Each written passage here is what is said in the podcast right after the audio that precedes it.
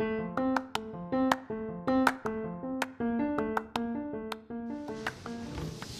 buenas tardes, te saluda Eduardo Capeluto, CEO de Wall Street Easy, desde la ciudad de Montevideo, junto a Edgar Ochoa, director de estrategia macroeconómica de la empresa. Edgar, buenas tardes, ¿cómo estamos? Todo muy bien. Excelente. Bueno, tenemos para hoy un episodio sobre la guerra de tarifas de plataformas de trading. Para los que no conocen la industria, durante décadas de corretaje, la empresa ha tenido que lidiar con las batallas competitivas fomentadas por la deregulación de Wall Street. Es decir, a medida que Wall Street se le ocurría que tenían que poner una regla nueva, las plataformas tenían que adherirse y cambiar según lo que dictaba, digamos, el jefe de la industria. En fin, en el camino, los inversores han cosechado las recompensas a medida que se redujeron todo tipo de costos de inversión, porque recordamos que antes de la era digital solo se podía invertir con la banca privada.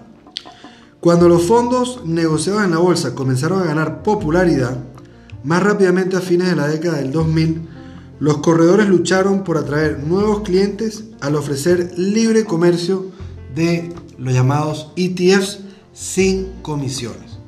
De ahí empezó la teoría y la posibilidad de dejar de cobrar comisiones para atraer a clientes a invertir en plataformas digitales. Sin embargo, fue hace solo unos pocos años que los corredores centraron su atención en su tarifa más importante, las comisiones en las transacciones regulares de acciones. Entonces, ¿qué pasó? ¿Cómo se desarrolla esta historia? A principios de esta semana, los principales actores de la industria finalmente hicieron el movimiento que los advenedizos habían ofrecido durante mucho tiempo. ¿Qué hicieron, señores? Redujeron las comisiones a nada más y nada menos que cero. ¿Qué tal? La pregunta obvia que surge es si hay más espacio para competir en el precio o si los corredores tendrán que cambiar su enfoque a los intangibles como la calidad y la facilidad de uso. Eder, ¿qué piensas sobre esa gran pregunta? Bueno, eh, con respecto a las plataformas, creo que en este momento todos ofrecen algo muy distinto más allá de, lo simple de ejecutar un trade. Dado que, bueno, eh, hay unas como E-Trade que te ofrecen herramientas que, se han diversificado a, atender al, al, retail investor o al inversor eh, que está tratando de ahorrar, de, invertir sus ahorros por su cuenta, eh, mientras que Charles Schwab está más en el negocio de administrar fondos directamente, así que eh, hay distintas maneras de, responder la pregunta y creo que depende de, a cuál broker nos, nosotros nos, estemos refiriendo. en general la industria está transicionando a que los costos van a ser cada vez más bajos. Eh, y esto hay que mencionar que es, gracias a empresas como Robinhood que, que, vieron que fueron pioneros y fueron visionarios y, sin duda disruptores del negocio. Entonces, bueno, la gran pregunta es si es o no es bueno las comisiones en cero. Comisiones en cero definitivamente son algo bueno para el consumidor, eso sin duda. Evidentemente a Wall Street no le gusta tanto esto por el hecho de que no van a poder generar ingresos extra, por lo menos de comisiones, eh, pero eh, esto también va a traer algo de volatilidad a la bolsa en algunos momentos, dado que vamos a tener una entrada eh, de inversores con menos experiencia eh, y bueno, lo bueno es que va a traer innovación en el sentido de que las plataformas, como venía mencionando, se están diversificando a tratar de generar ingresos a través de otros canales eh, de venta. Yo creo que algo que se puede acotar, que no es menor, es que el hecho de que no hayan comisiones abre la puerta para que el inversor promedio empiece a tradear con mayor frecuencia, porque ya no tiene un costo vinculado con entrar o con salir. Entonces se abre la puerta para tradear lo que llaman day trading. Se abre la puerta para entrar y salir en un día. Y el entrar y salir con alta frecuencia está demostrado que genera más pérdidas que las ganancias que podría tener el consumidor dejando su inversión a largo plazo. ¿Qué piensas sobre eso? Eh, sí, es verdad. También es bueno tener en cuenta de que day trading eh, tiene un, mal track record de, de, ganancias si no se hace eh, de manera sofisticada y, sabiendo lo que se está haciendo. y bueno, lo positivo que tenían las, tarifas era el hecho de que las personas pensaban dos veces cada vez que iban a hacer una operación por el hecho de que tenía un costo. Y en muchos casos eh, esto era algo positivo, dado que a largo plazo sabemos que la bolsa tiende a subir. Entonces, si alguien tenía la limitante del costo de salida, eh, pensaba mejor no, no, hacer esta salida y esperaba.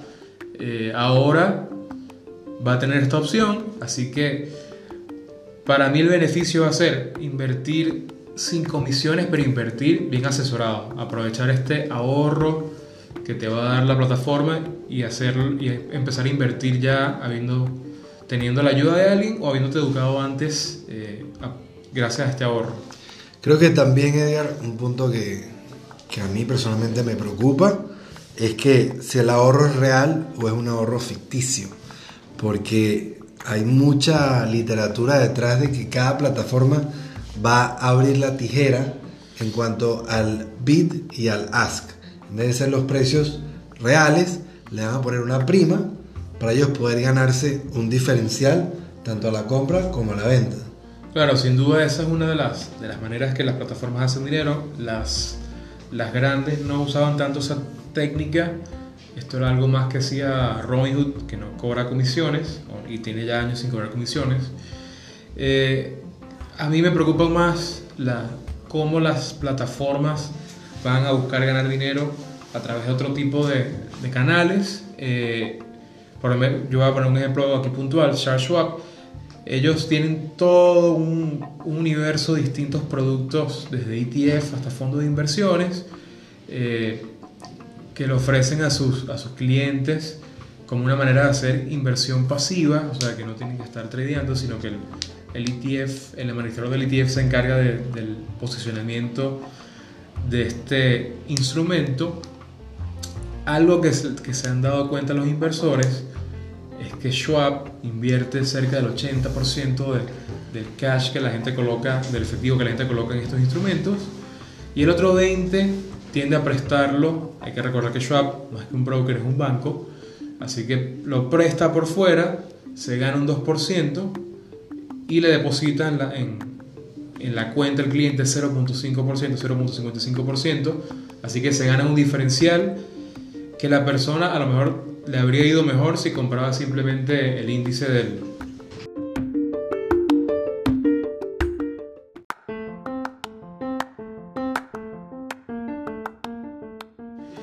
Tuvimos un problema técnico, perdón.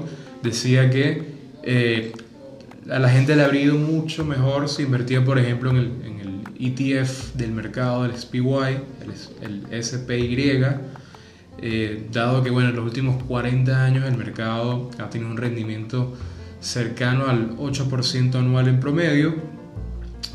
La mayoría de estos ETFs y fondos que ofrece Schwab tienden a ser eh, conservadores, no, no generan este tipo de retorno y de paso Schwab usa parte del dinero para para hacer préstamos eh, y, se beneficien mucho más ellos. Eh, así que por ese lado, esta es una desventaja que, tiene, que tendría la nueva modalidad. Eh, así que bueno, lo, lo, importante de ahora en adelante es entender qué te está cobrando tu broker, dado que a veces gratis no necesariamente significa gratis. Y otro ejemplo es para la gente que hace opciones.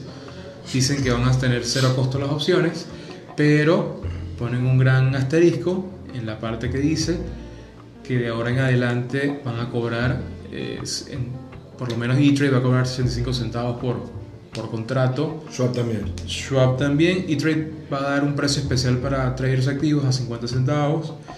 Pero esto quiere decir que gratis está nada más en el titular. Eh, al leer la letra pequeña hay algunas cosas que se van a seguir cobrando eh, y seguro algunas cosas que ya estaban cobrando van a subir las tarifas. Eh, hay que estar atentos, por ejemplo, cuánto, están, cuánto van a cobrar por data en tiempo real, que hace unos meses han empezado a cobrarla.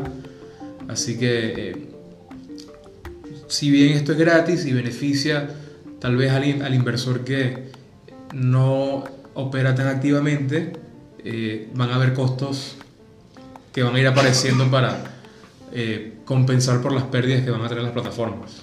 Entonces la siguiente pregunta es, bueno, las comisiones están en cero. Ya Edgar aludió al hecho de que las opciones todavía tienen un costo, o sea que dejaron una pequeña puerta para que el primero que se avive y las ponga en cero va a ganar. Pero más allá de reducir a cero los costos, ¿será que las plataformas terminaron de competir por precio o queda algo más por hacer?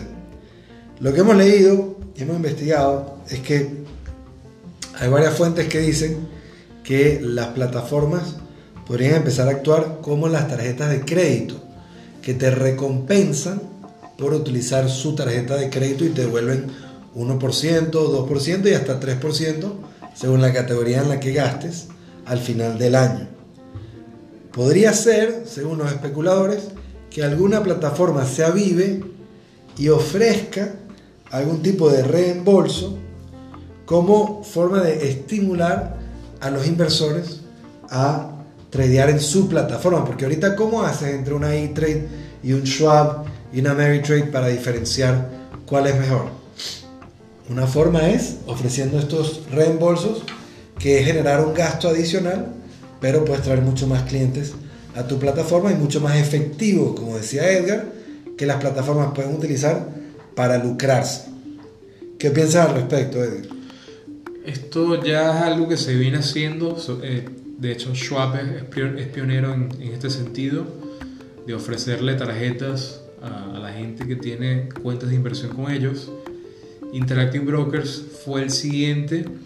Eh, y bueno, E-Trade y Ameritrade no, pueden estar mucho más atrás por el hecho de que esto que acaba de, pasar cambia totalmente eh, el panorama para, para, el mundo de las plataformas. Eh, es bueno también tener en cuenta que el 25% de los ingresos de Ameritrade son comisiones de trading. Eh, para E-Trade es cerca del 12% y para eh, Schwab es 7%. Así que esto en cierta forma demuestra quienes se habían estado preparando para esto que está sucediendo y quienes eh, no estaban tan preparados. En este caso, evidentemente Ameritrade queda de último en la, en la fila. Entonces analicemos, si para Schwab 7% de sus ingresos viene con las comisiones y la acción cayó esta semana de 41.77 a 35.60, o sea, 14%, el doble, ¿se justifica o es una caída irracional? A ver, eh, bueno, es, es relativo, dado que el 61% de, lo que Schwab genera viene de, intereses. Eh, y, con el hecho de que la Reserva Federal ha bajado las tasas de interés y con el hecho de que los bonos de tesorería siguen bajando su retorno en las últimas dos semanas, esto nos dice que, que Schwab está perdiendo o está ganando menos, perdón, está ganando menos eh, ingresos por ese segmento. Eh, ahora le quitas las comisiones de trading, así que evidentemente la situación es complicada, sin embargo ellos son los que están mejor posicionados. Entonces yo creo que se justifica una caída así, eh, no creo que se pueda mantener en el tiempo una vez eh, las tasas de interés se estabilicen y una vez Schwab nos muestre sus cartas de, de qué va a hacer ahora desde el punto de vista de otros servicios que va a empezar a ofrecer para ganar un poco más de ingresos y cubrir la, la caída de, de, ventas por, por perder las comisiones. Ahora, lo, mismo se podría aplicar a E-Trade. E-Trade cayó esta semana 16% y generan 16% en comisiones, ¿correcto? Eh, cerca del 12, sí. El 12, o sea que cayó un poquito más de lo que genera, aunado a que, como dices tú, si bajan la, tasa de interés, por supuesto pueden cobrar menos por lo que están prestando a los clientes. Claro, a, mí E-Trade me parece un caso bien, bien peculiar por el hecho de que ellos en el último reporte comentaron de que lo que cobraban por comisiones o lo que ganaban por comisiones había caído 9%, mientras que lo que ganaban por servicios había subido 12%. Eh, hoy en día ganan 400, 430 millones de dólares al año en servicios. Eh, así que ya servicios estaba por pasar a comisiones como, como uno de los principales eh, generadores de, de, ingresos para la empresa. Y creo que el hecho de que el tercer generador de ingresos para la empresa básicamente va, no se va a ir a cero, pero va a estar muy cercano a cero la, las ganancias por comisiones. Esto nos dice de que el sector servicios de, de E-Trade, que era ya de por sí el que estaba mejor posicionado, va a ir en, aumento para ellos cubrir esta, esta diferencia, que son 70 millones por trimestre, eso fue lo que dijo la empresa. Eh, y además de esto, eh, hay que tener en cuenta de que seguro E-Trade va a empezar a aumentar sus servicios estilo bancario o, de banca, al igual que Schwab, va a tratar de, de igualarse mucho más con, con su principal competidor. Y bueno, finalmente el que queda es el perdedor de la semana, que fue TD Ameritrade, que perdieron nada más y nada menos que 28.5%. Calculo que es porque tienen la mayor cantidad de ingresos generados a través de las comisiones. Correcto, ahí el, principal perdedor son ellos es por, por esta, este caso y me parece que es el que la tiene más complicada eh, por el hecho de que también era más caro. Eh, de, los, de todos los, los, brokers en línea en los Estados Unidos. Así que eh, le, toca un camino difícil de, de, cambiar. Lo positivo que tienen ellos detrás es que su plataforma es muy buena, es muy eh, fácil de usar. Sin embargo, yo por lo menos considero que es tan buena como la de E-Trade, así que le va a tocar hacer otras cosas para competir con, con, con los otros brokers en línea. Ahora, te hago una, una pregunta. En la bolsa cotiza TD Bank y cotiza TD Ameritrade. ¿Tienen algún vínculo estas dos empresas? Sí, vienen del mismo banco canadiense de, de Toronto, solo que estos eh, servicios eh, o estos negocios eh, cotizan de manera separada como, como hay muchas empresas en Wall Street que hacen. Separan sus, sus distintas industrias y las, las ponen a cotizar en bolsa, así también levantan algo de capital. Claro, porque TD Bank veo que cayó 5% la última semana y me llamó la atención. Claro, sí, yo, parte de, del negocio de Ameritrade bancario lo, lo segmentan a través de TD Bank también, así que esto explica por qué. Tiene sentido. Hay, hay un, seguro ahí el mercado estará asumiendo de que eh, TD Ameritrade perderá, algunos clientes y, y esto a su vez afecta al sector bancario. Bueno, señores, esperamos que con esta, en este panorama hayan tenido una clara oportunidad de saber cómo utilizar esta data. Nosotros somos partidarios de que no solo leas noticias, úsalas, ponlas en acción. Nosotros particularmente ya enviamos una recomendación en este rubro a nuestros clientes, justamente analizando las caídas de todas las empresas, analizando el, el impacto sobre la finanza de cada empresa y, creemos que las noticias, sobre todo estos catalizadores negativos, son las mejores oportunidades para agarrar ofertas.